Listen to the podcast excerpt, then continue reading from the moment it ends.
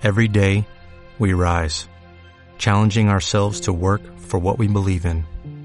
At U.S. Border Patrol, protecting our borders is more than a job, it's a calling. Agents answer the call, working together to keep our country and communities safe. If you're ready for a new mission, join U.S. Border Patrol and go beyond. Learn more at cbp.gov/careers. ¿Qué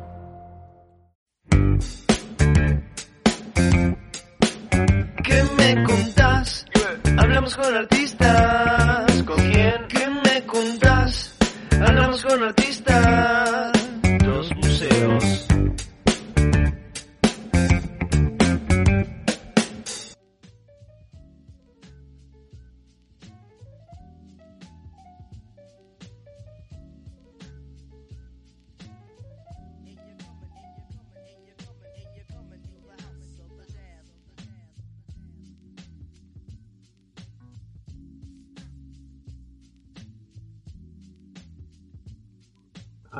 Adelante, Facundo.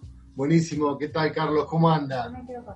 Muy bien, muy contento de estar con vos. Y me enteré que sos ceramista. Soy ceramista, sí, sí. ¿Eh? Muy bien. Mi nieta también está haciendo cerámica. Ah, mirá qué bien. Qué bien. todos artistas acá. Todos artistas, está bien, qué bueno, Todos artistas. qué bueno. Eh, ¿Cómo viene llevando el tema del aislamiento? Sí, preocupado, me tiene muy preocupado ya, sí. Tanta Y este, lamentablemente te- tenemos para rato, ¿eh? Viene para rato, sí. Viene para Qué largo. barbaridad, ¿eh? Qué año, qué año complicado este, peor no podía ser, ¿eh? No, realmente a nivel En mundial. todo sentido, ¿eh? Sí, sí, en todo sentido. Eh, bueno, eh, ¿me quiere contar usted un poco cómo se define como artista? Bueno, te cuento, como artista me defino, es una vocación que desde los 11 años que conocí al pintor Alfredo Macera, acá en- yo vivía en el campo y, y veníamos a Bahía Blanca y parábamos en el Hotel Caunedo, que es ese hotel que está frente a la Plaza Rivadavia, en la esquina de Chiclana y O'Higgins, y ahí este, en la habitación de al lado estaba el pintor Alfredo Macera y me dijo mi padre, mira, en la habitación de al lado hay un pintor. Y yo quise conocer los cuadros. Bueno, ahí lo conocí a Alfredo Macera, me mostró sus cuadros y me transmitió su interés por la pintura. Yo tenía 11 años en ese momento y me dijo, eh, me parece una buena idea que te conectes con la Escuela de Artes, Artes, Artes Plásticas, PROA. Y él me, me conectó con PROA y ahí inicié mi carrera artística. Este, inmediatamente me vinculé con el ambiente de la escuela y ahí empecé a conocer gente y empecé a, a- a entrar en el mundo del, del arte y de la pintura. ¿Dónde funcionaba esta escuela? En Rodríguez 220, Ah, eh, eh, Rodríguez, al lado de lo que es hoy la CGT, digamos, la CGT está en Mitri Rodríguez. Siguiendo por Rodríguez 220, ahí estaba la Escuela de Bellas Artes Proa. Tenía mucho éxito. Había clases de, de 50, 60 alumnos, este, y se empezaban de las 2 de la tarde hasta las 10 de la noche. Había mucha actividad artística. Y eso este, me fue vinculando con el ambiente artístico y ahí conocí, digamos, a mis amigos que después fueron mis compañeros de, de vocación de toda la vida. exactamente. Eh, ¿Y ahí en esa escuela eh, eran solo talleres de arte o se estudiaba alguna carrera en particular? No, no, solamente talleres de arte. Solo arte, Solam- exclusivamente arte. Solamente ese arte. Y eh, era un- éramos un grupo con muchas inquietudes. Y este y nos parecía que era poco lo que nos, las clases que nos daban. Y entonces este, hablamos con, yo, nosotros, era un gru- grupito, admirábamos al pintor José Antonio Triano, que era un pintor de Bahía Blanca que estaba vinculado con Petoruti, que en La Plata, y que nos abría las posibilidades de, iniciarnos en algo desconocido para nosotros, como era el mundo de Emilio Petoruti, que era un artista de, gra- de gran envergadura. Bueno, este, pudimos traerlo a Triano para que nos dé las clases él. Y como no había turnos durante el día, Triano nos daba las clases de 10, de, de 8 a 10 de la noche. Porque casi todos nosotros éramos gente que o estudiaba o trabajaba en otro lado, así que a las 8 de la noche nos venía bien para estudiar. Y ahí este, eh, eh, comenzamos con el mundo de la pintura y del dibujo. ¿Usted estudiaba otra cosa? No, no, no, siempre, siempre estuve metido en el arte, sí, sí, sí. Hasta que después, este, como acá en Bahía Blanca no había Escuela Nacional de Bellas Artes, me fui a Buenos Aires y me inscribí en la Prioridad Puyredón y ah. rendí las materias y me, me recibí de profesor nacional de dibujo. Y eso me dio un, un título como para poder ejercer como profesor. ¿Y ejerció la docencia como docente? Sí, ejercí muchos años ahí en la Escuela de Bellas Artes, PROA, cuando era una escuela este, privada. Pero eh, justamente a raíz de la inquietud de los jóvenes que trabajábamos ahí, conseguimos oficializar la escuela, que se hizo escuela, eh, escuela primero era provincial de Bellas Artes y este y después se hizo escuela nacional de Bellas Artes y este trabajamos intensamente en eso y la verdad que de ahí se buscó todo ese grupo donde estaba Martorana, Rossetti, todo ese grupo de pintores que en, cierta manera le trajimos un, enfoque nuevo a la pintura local. Vale decir, con Triano, Triano era un tipo de muchas inquietudes y como era discípulo de Petrucci y Petrucci venía de una vinculación de venía de París, nos daba un mundo, exacto, nos daba un mundo nuevo. Bien, sí se nota en su trabajo la influencia de Petoruti, en el uso de la luz, en el uso de los planos de color. Y después, este, eh, siempre llevado por las inquietudes del grupo, nos fuimos a Buenos Aires y nos metimos, este, conocimos el taller de la Asociación Plástica Argentina, que estaba dirigido por Cecilia Markovich, que era una discípula de André Lot de París. Y, este, y Cecilia Markovich nos dijo, bueno, yo les voy a tomar un examen para ver en qué nivel ustedes están, como para poder iniciar este, una carrera artística. Entonces en el taller nos hizo, tomar, nos hizo dibujar. Y, y terminamos de dibujar y me dijo, mire, esto es como cuando uno agarra un mate y está con la hierba lavada. Bueno, a ustedes hay que cambiarles la hierba para empezar de nuevo. Nos dijo la profesora. Así arrancaron. Así arrancamos. Bueno, y entonces, este, como éramos todos de Bahía, de Bahía Blanca, ¿cómo hacemos? Y entonces vamos a hacer una cosa. Yo les voy a dar unas clases acá en el taller y después les voy a nombrar una discípula mía para que viaje una vez por mes a Bahía Blanca a que les dé las clases en Blanca. Y así empezamos con Elida Rubio, que venía del, taller de Cecilia Markovich, que tenían la influencia de André Lot. Eh, ya es una, enseñanza muy seria. Y ahí entramos a trabajar y eso se nota en la pintura nuestra, digamos.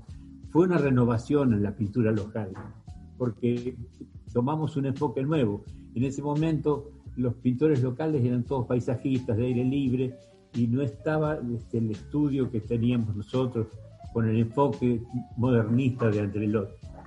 Claro, claro, exactamente. Eh, y siempre fue así, eh, Bahía Blanca, como eh, medio acotado en el ambiente artístico, que eso el hecho de tener que ir a formarse afuera, o hubo algún no había, que no? Claro, no, no había, este, este siempre, siempre la teníamos que depender de afuera, porque Bahía Blanca no tenía una escuela nacional de bellas artes, no tenía, digamos, la, enseñanza era mediana, por eso la inquietud nuestra de irnos a Buenos Aires. Y, este, y para irnos a Buenos Aires fue, fue notable, porque éramos un grupo grande y queríamos ir, y entonces este, me acuerdo que en aquella época nos fuimos a ver, el transporte era el ferrocarril, y nos fuimos a ver a la autoridad máxima de acá del ferrocarril, que era Coleman, era un inglés, Mr. Coleman. Entonces le dijimos, Mr. Coleman, queremos ir a Buenos Aires, pero no tenemos plata para pagar pasajes para tantas personas, queríamos ir varios estudiantes. Y me dijo, bueno, vamos a hacer una cosa, yo les voy a dar un vagón y ustedes traten de vender los pasajes para ese día. Lo que, el precio para ustedes va a ser la mitad de lo que, de lo que cuesta un pasaje común. Eso nos facilitó y nos fuimos, casi le llenamos un vagón de todos los estudiantes que nos fuimos a Buenos Aires a, estudiar pintura. Qué bueno. Así que las inquietudes estaban por todos lados.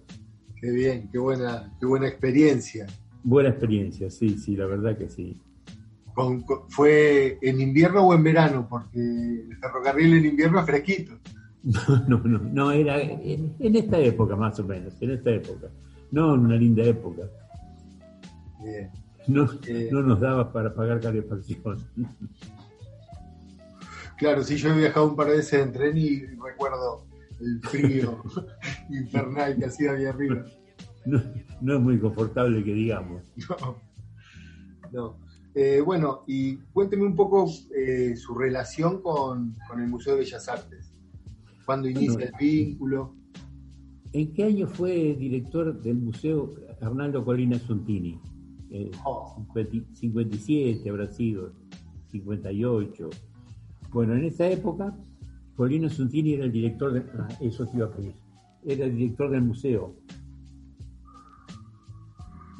Y, este, y como yo estaba muy vinculado, lo peleaba mucho a Polino Suntini porque estaba, yo era de los jóvenes rebeldes, pero dentro de todo Colino Suntini tenía buena relación conmigo. Y entonces cuando él este, estaba al frente del museo, me dijo este, si quería incorporarme al museo, él me iba a nombrar su director del museo. Y ahí me nombró su director del museo y estuve trabajando en el museo con Colina Suntini eh, dos o tres años más o menos. Después me abrí porque tenía un carácter muy especial y era muy difícil llevarse bien pero, este, pero estuve vinculado al museo durante dos años y pico como ah, subdirector. Sí. Trabajando dentro de la institución. Sí, sí, trabajando, sí, sí. ¿Qué, tareas desempeñaba? ¿Cómo qué papel? ¿Qué, tareas desempeñaba en el museo? No, no, no, no, no, no trabajaba, solamente colaboraba, digamos, no éramos a sueldo ni nada, colaboraba con Colina Suntini, lo ayudaba ah. en la dirección del museo, pero nada más. ¿no? Bien. Era, un aporte, un aporte juvenil en aquel momento al, museo. Con todas nuestras inquietudes y nuestras peleas, porque peleábamos, peleábamos siempre. Eh, yo no sé si vos sabés, o, vos sos muy joven, pero en Proa había un grupo este, que estaba comandado por Caló, Ferrabone, Belardinelli, todo, digamos, la vieja guardia, digamos, de la pintura local, y nosotros éramos los jóvenes rebeldes. Y entonces, este, en una asamblea que se hizo en la Escuela de Bellas Artes Proa, cuando hicimos la asamblea, pusimos una, comisión de todos, toda gente joven. Y, cuando se llamó a elecciones, desplazamos a los, a los tradicionales, que eran Caló, Belardinelli, Ferrabone, todo eso los desplazamos. Y este, con gran sorpresa, cuando se hace la asamblea, este, los habíamos derrocado, derrocado. Y, este, y ahí eh, tomamos la dirección de la escuela, cambiamos, echamos, echamos profesores, hicimos una verdadera revolución en proa. Así que desde jóvenes estamos trabajando en la pintura y con, ideas revolucionarias. Bien, y después eh, en el museo, ¿cuántas veces ha expuesto? ¿Desde qué año? En el museo tuvo una muestra, una muestra importante, sí. En el año 60, más o menos, este, tuve una muestra importante. Y después justamente a eso te quería decir, que del museo yo este, hice una donación de un cuadro, pero este, ahora justamente me gustaría actualizarlo porque el cuadro que está en el museo no me representa. Yo quisiera tener un cuadro que me represente vale decir, más a tono con la pintura actual mía. Ajá, me, encanta la idea. Sí, sí. Yo justo tenía para preguntarle, porque este año estuvimos digitalizando toda la información de las obras de la colección, o tratando, empezando a digitalizar, y le tenía para preguntar si había sido donación suya el cuadro o de alguien más, porque solo encontré el dato que era donación, pero no de quién. Donación mía, sí, Ahí sí, va. donación mía. Claro, yo don- don- doné, pero este el, el cuadro es este cuando lo veo es, es de de una pintura muy del principio mío. Yo, yo quisiera tener una un- un- algo que me represente en la actualidad, digamos. Nosotros encantados de recibir su obra, claramente. Pero cómo no. Después nos vamos a poner de acuerdo para que entre ustedes y, y yo eli- elijamos el cuadro. Me encanta, me encanta la idea. Cuando esta situación más o menos se estabilice un poco y pueda haber un poco más de circulación y de contacto, eh, A propósito, veo que en el museo están soplando aires nuevos, aires renovadores, porque vi que han hecho un mural ahí en, el, en, el- en la reja del museo, muy lindo, muy, muy interesante. es, una, es una obra de Alicia Antich. Ah, de Alicia Antich. Es una obra de Alicia. Antich, es un mural que hizo ella y lo, lo- lo colgó ella, pidió permiso y, y Ah, está muy bien, ahí. muy lindo. Muy Sí. lindo, le da, le da un, un ambiente juvenil al museo, está muy Y lindo. sí, más que estando tan cerrado este tiempo, Exacto, claro, claro. bueno, sí, para mantenerlo un poco vivo. Y ahora la- el museo, ¿en qué- ¿cómo, cómo, cómo se desempeña? ¿Qué hay ahora? No, no hay, no hay actividad. No, en el museo no hay, no hay nada de actividad, estamos, No nada yendo, estamos yendo cada 15 días a limpiar, a, a A ver cómo está todo, claro, a mantenerlo, pero sin... Qué, qué, difí- sin qué difícil se hace, qué difícil se hace todo, ¿eh? La Sí, sí, claramente. Y este año no creo que abra el público ya, porque nosotros No, estábamos, claro, no. Y estábamos este año, modificando la sala justo. ah, están modificando las salas. Habíamos Y- empezado a modificar la sala y dieron la cuarentena y quedó todo a medio hacer. Quedó todo parado. Y yo creo que este año y parte del año que viene vamos a andar con problemas, sí. Sí, sí, Lamentablemente. Va a ser difícil Lamentable- reactivar. lamentablemente, sí, sí, sí. Y este año sí, todo lo que estuvimos haciendo este año es para, o sea, todo el proyecto que teníamos para el museo lo tuvimos que adaptar a las redes. Todo, todo el proyecto, claro. Claro, toda la virtualidad. Por eso también las entrevistas estas estaban pensadas para hacerlas eh, persona a persona, pero bueno, No se puede, recurrir claro. a estas plataformas digitales. No, está bien, está bien. Eh, bueno, a ver, y cuénteme un poco como artista en el transcurso, en toda su trayectoria, que son unos cuantos años, eh, ¿cómo, cómo le ha resultado desarrollarse en Bahía Blanca, en la ciudad de Bahía Blanca? Bueno, eh, con todas las dificultades que tenemos para movernos desde Bahía Blanca, porque como dicen que Dios está en todos lados, pero atiende en Buenos Aires. En, la pintura pasa más o menos parecido.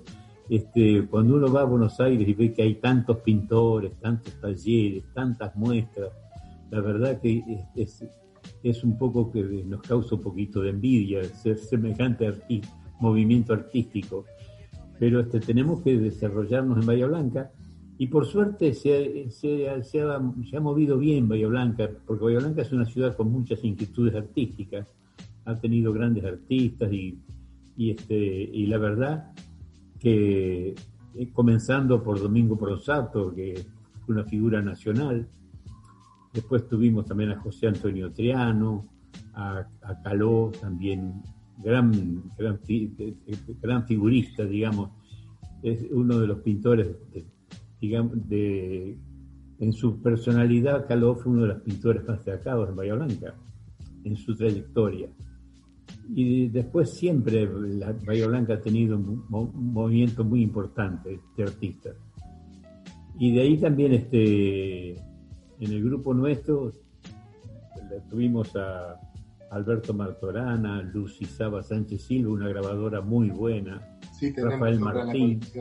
Rafael Martín, que también era del grupo, el ceramista, y la verdad que este, todo ese grupo era, era esa gente joven que yo te digo, era, era todo ese grupo que te estoy hablando ahora. Ah, La verdad que lindo recuerdo. Qué bien.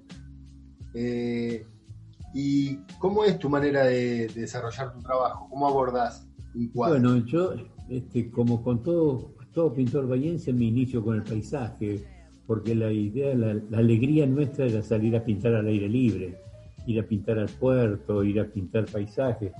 Este, eso fue, una, un- digamos, lo que nos incrementó la vocación, de salir a pintar.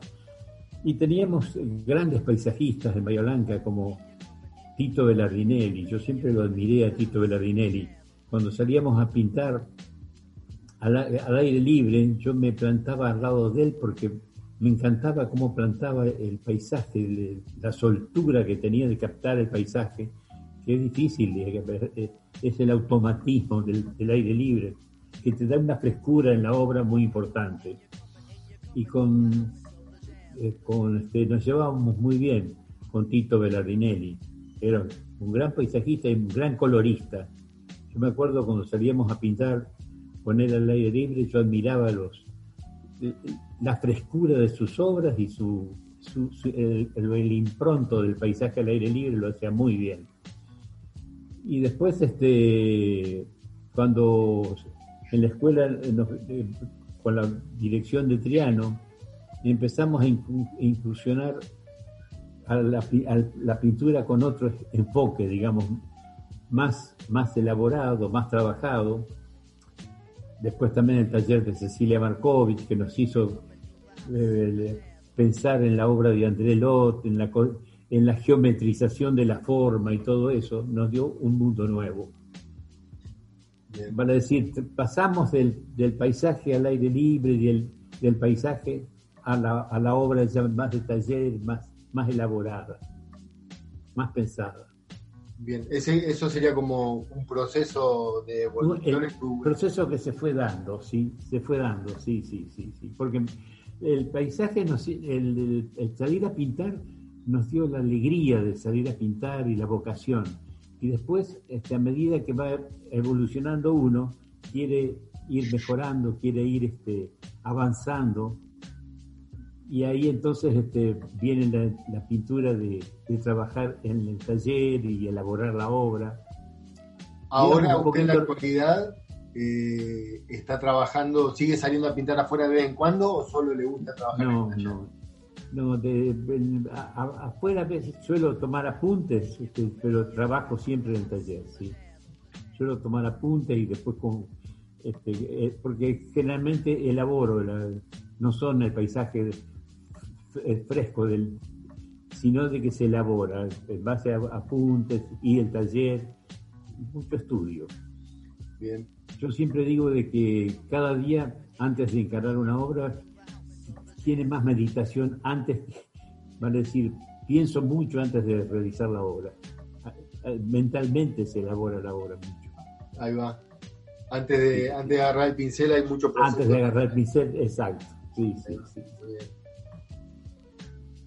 Eh, sí, se nota también como una abstracción mayor, he notado en una de las obras que estuve chusmeando en su Instagram. He, he incursionado en, el- en la abstracción total también, Ajá. pero este, siempre estoy entre la, la abstracción y la figuración. No, no, no me gusta la abstracción pura, me siento más cómodo cuando hay algo de, de contacto con la realidad, con la Algo de donde agarrarse. Exacto, sí, sí, sí. Sí, sí, sí. no, eso. Que veía en algunas obras como que empiezan a aparecer unos planos de luz independientes Exacto. del paisaje, que generan zonas más iluminadas o zonas en, en Sí, penumbra y o después- más sombra. Habrás visto en mis obras la- los rayos de luz como juego para la composición. Sí, claro. Eso me ayuda a geometrizar la forma. Y eso es un recurso muy interesante. De una. Bien. Bueno, vamos a tener ya de esas obras también en la colección pronto. Es, es- ¿Cómo no? No, y desde ya este, te tomo la palabra y cuando quieran este, me, me gustaría donar una obra para el museo, pero una obra de mi, de mi pintura actual. Perfecto, me parece genial.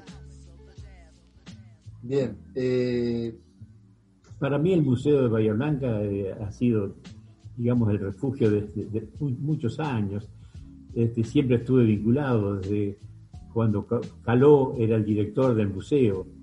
Nosotros éramos jóvenes y el, el paseo nuestro los domingos era ir a- al museo, charlar con Caló y mirar los cuadros. Que ahí, ahí vuelvo a, yo admiraba el museo cuando estaba ahí en, el subsuelo de la municipalidad. Eh, para mí era fantástico porque la gente, la gente que paseaba todo por el centro tenía oportunidad de estar en el museo visitando, se, se veía muchísimo más. La verdad que se, fue, fue una época muy importante esa.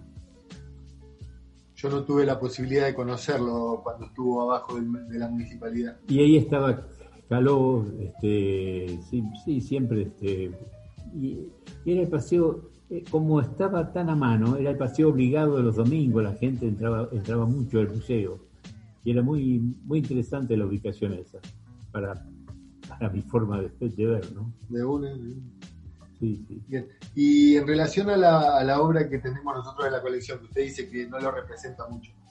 No, no, mi obra ahí no me representa. Es, es una de las obras del principio mío, pero claro, todo tiene su evolución. Y yo quisiera estar representado con la, con la pintura actual mía. ¿Y usted recuerda eh, por qué la hizo o qué es, eh, qué es el paisaje? De, porque es un paisaje portuario. Con un es un paisaje, bueno, el puerto, el puerto, el puerto siempre fue este, el motivo de, digamos, acá tenemos el puerto y teníamos grandes pintores de puerto, lo teníamos a Petracci, lo teníamos a, Triano mismo, y el, puerto siempre fue un motivo de, inspiración para nosotros, nos encantaba ir a pintar al aire libre y después evolucionar. Pero nosotros después fuimos los que evolucionamos en, en la pintura más elaborada, porque generalmente todos, eh, Belardinelli, Ferrabone, todo, hacían el paisaje directamente al aire libre y eso, trabajaban, no eran pintores de taller, eran solamente de aire libre. Por eso la obra de ellos es muy espontánea. Pero nosotros tratamos de darle otra, otra, otra trascendencia a la pintura. Está bien. ¿Y usted recuerda eh, ¿Por qué fue que hizo la donación de la obra al museo? Bueno, por mi vinculación. Yo siempre estuve muy, muy, yo siempre fui admirador del museo y siempre quise estar presente en alguna forma, quise estar presente. Sí, por eso, claramente. Sí, sí, sí. Por eso quise estar siempre presente. fue parte de mi formación artística y mi, mi correspondencia con la, con la vida artística.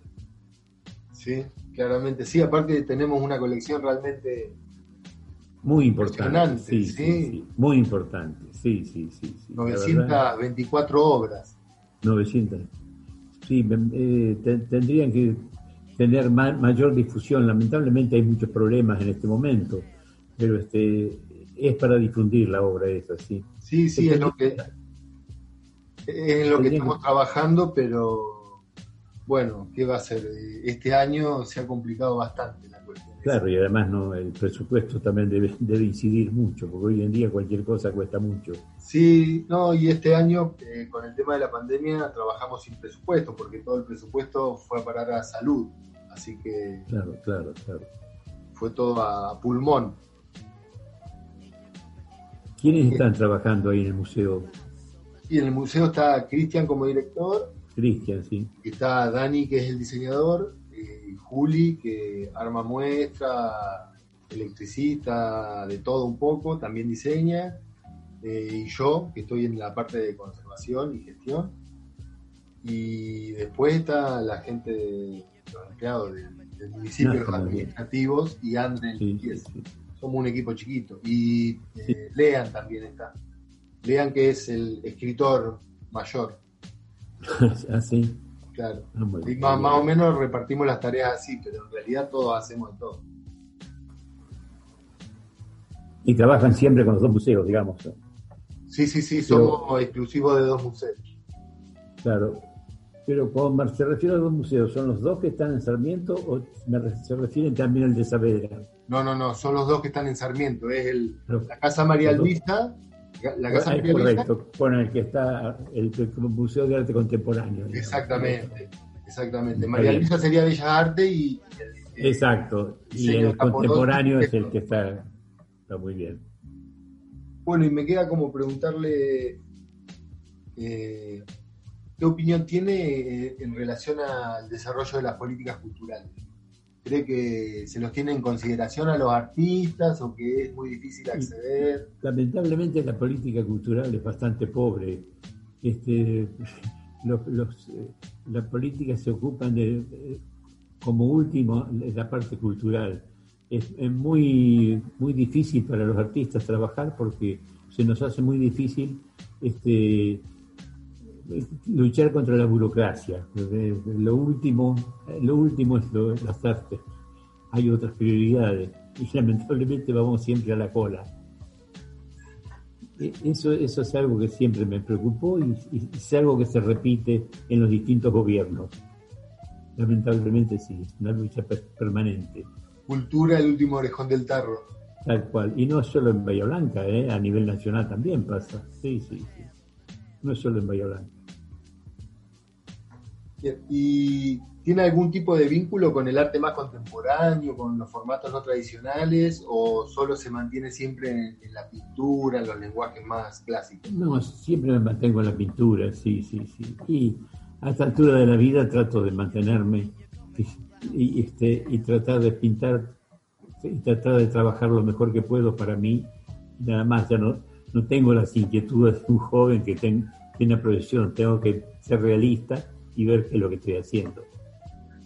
Está bien, a lo Ser concreto. positivo, ¿eh? ir a lo concreto, sí, sí, sí, tal cual. Sí, sí.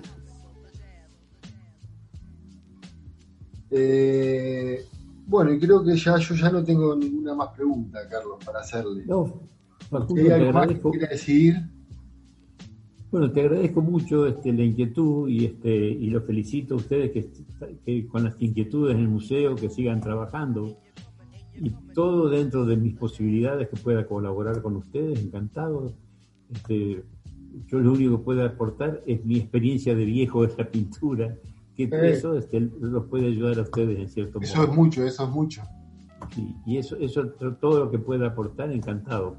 Por eso desde ya te agradezco esta, esta entrevista que para mí es muy, es muy importante. Por lo menos pensar de que en el museo todavía se está pensando en mí y eso es importante. Sí, claramente, ¿no? Y en realidad nosotros le agradecemos a usted por haber prestado de su tiempo y de su palabra para que nosotros podamos seguir trabajando también. Ah, muy, muy amable, Facundo. Todo lo que pueda hacer, encantado. Y ojalá que todo lo que, contribu- lo que contribuya al arte bahiense, estoy dispuesto a trabajar y a- y a- a seguir luchando por eso. Ah, bien, lo vamos a tener en consideración entonces.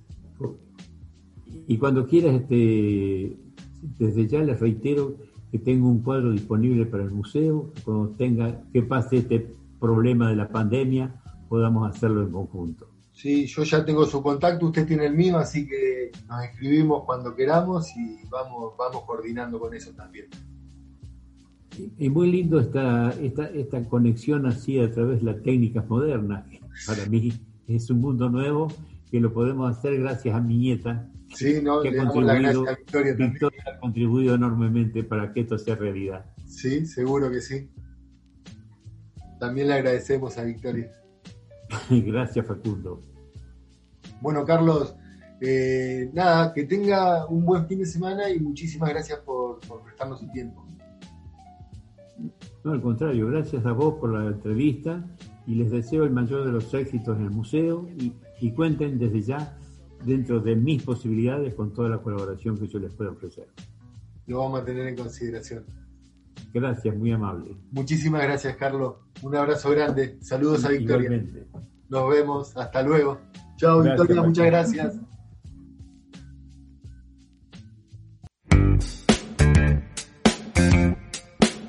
¿Qué me contás? Hablamos con artistas.